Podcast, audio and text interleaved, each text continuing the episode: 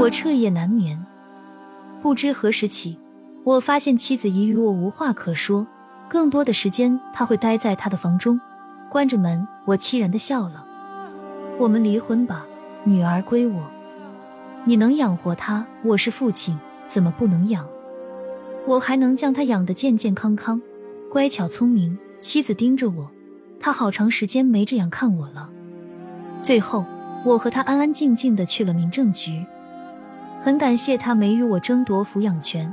也许他看出我是个行将就木的人，但我心里仍然有着扯天扯地般的疼痛。我与妻子共度了四个情人节。我俩相识于九寨沟旅游，认识一百天就领了结婚证。第一个情人节，我们时刻都手牵着手；第二个情人节，他一大腹便便，我买了一盒心形巧克力放在他床头，睡醒后的他。惊喜不已。第三个情人节，我已债台高筑，但仍然拖着术后的病体，用身上仅有的钱买了一盒巧克力。他默默的吃了，一言不发。第四个情人节，他正在搬离我们曾经的家，我抱着将近两岁的小雨滴送他出门。我原本想给你的，不是这样满地狼藉的生活。现在我提出离婚。是因为你曾满心热望的丈夫没有一个好身体，我想补偿给你一点迟来的公平。抱歉，他走了一步三回头，从此永远走出了我的视线。女儿懵懵懂懂的指着她妈妈离去的背影，我低头亲吻着她，乖宝宝，从今天起你要学会与爸爸分享艰难了。千辛万苦，穷人的孩子早当家，生活在武汉这个大城市。一个随时都会猝逝的贫穷父亲，却要带着一个刚刚蹒跚学步的小女孩相依为命。尽管已有思想准备，困难却还是超出我的想象。我拿的是很低的病休工资，不但要应对每月千元的房贷，还要养女儿，还要随时进出医院，每月开销都有很大的缺口。朋友们帮我拉活，我开始给电视台晚会写串词、搞策划，为了挣钱。我忘了自己是个重症患者。有次，小雨滴常吃的奶粉有派送活动，三个奶粉罐就可以换一罐奶粉。我兴冲冲的将家里的三个空罐拎去了，排队的长龙已蜿蜒了好几个来回。我顶着三十多度的高温站了两个多小时，终于得到了这罐超值的奶粉。小雨滴美美的吃了两天，我与女儿就这样卑微的活了下来。二零零五年。我送小雨滴上了幼儿园，他三岁学舞蹈，四岁学绘画，五岁练钢琴，六岁又展现了他完美无瑕的天籁童声。朋友们赞叹：“你家宝宝的声音我都听迷了，比流传了五十年的小喇叭开始广播了还要动听。”其实我早就发现女儿的声音好听，最初是从她的哭声中得到了启发，那声音珠圆玉润，铿锵有力。没有任何污染和做作，如同毕业清波，涤荡着我的心事。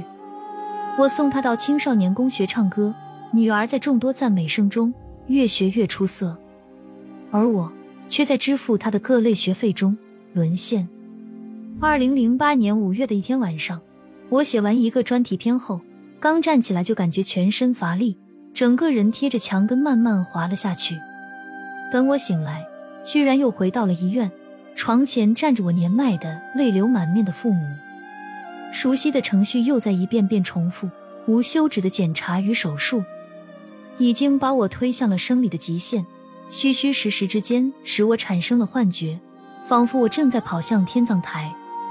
我提出手术前见见女儿，我怕小雨滴被我母亲牵到了病床边。她欢天喜地，爸爸爸爸的叫着，爬上床，将脸蹭向我的脸。挨着我睡下，在这样阴云密布的氛围中，小雨滴的到来为我撕开了一丝亮光。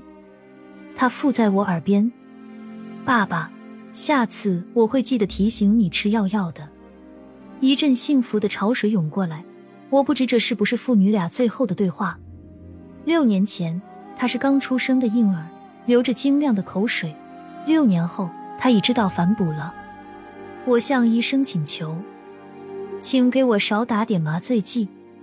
如果我还能活着，我要有一副健康的头脑，才能把我女儿抚养大。医生提醒，很疼的。我豪气冲天，不怕，都死过几回的人了。医生又说，那就配一根止疼棒吧。我说不要用，我能忍。节约五百元，女儿又可以交一个月的声乐班费用了。我继续请求医生，请给我用最便宜的抗生素。换药也不能太频繁，我是自费。小雨滴的眼睛一会儿看看医生，一会儿看看我。爸爸，你要听话，打针不哭，我就唱歌给你听。我喉头哽咽，除了点头，除了亲吻，我还能干什么？又做化疗了。当环磷酰胺、多柔比星和泼尼松这些旷古未闻、急缺熬牙的毒药注入到我的身体之中后，利弊还是转安？上帝也不知道。为了减轻化疗对身体的损害，护士要求我多饮水。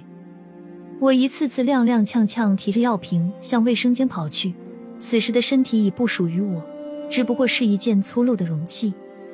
我食不知味，喉管化脓，所有食物进了嘴都是过期变质的味道。我甚至将父亲递过来的饭碗一掌打到了丈余远。小雨滴知道后，给我打来电话。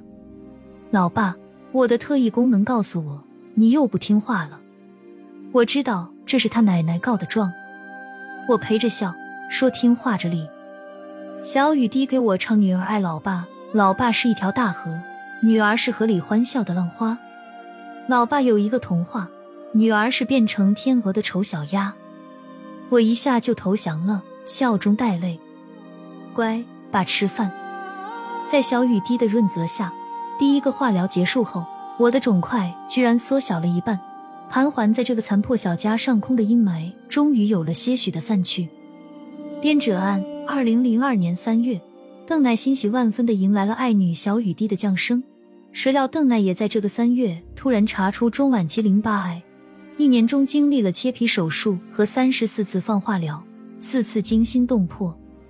当婚姻无法维系时，他安静的选择做一个单身父亲。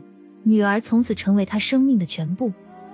十年来，死神无数次对他强拉硬拽，都没能撼动这份深沉的父爱，因为他胸中澎湃着一种铿锵的声音，誓死不让父爱缺席。小雨滴在父亲的培养下成了音乐童星，四夺全国大赛金奖。近日，这份沉甸甸的父爱破茧成书，深爱慈爱，一位绝症父亲给女儿的瓶中信。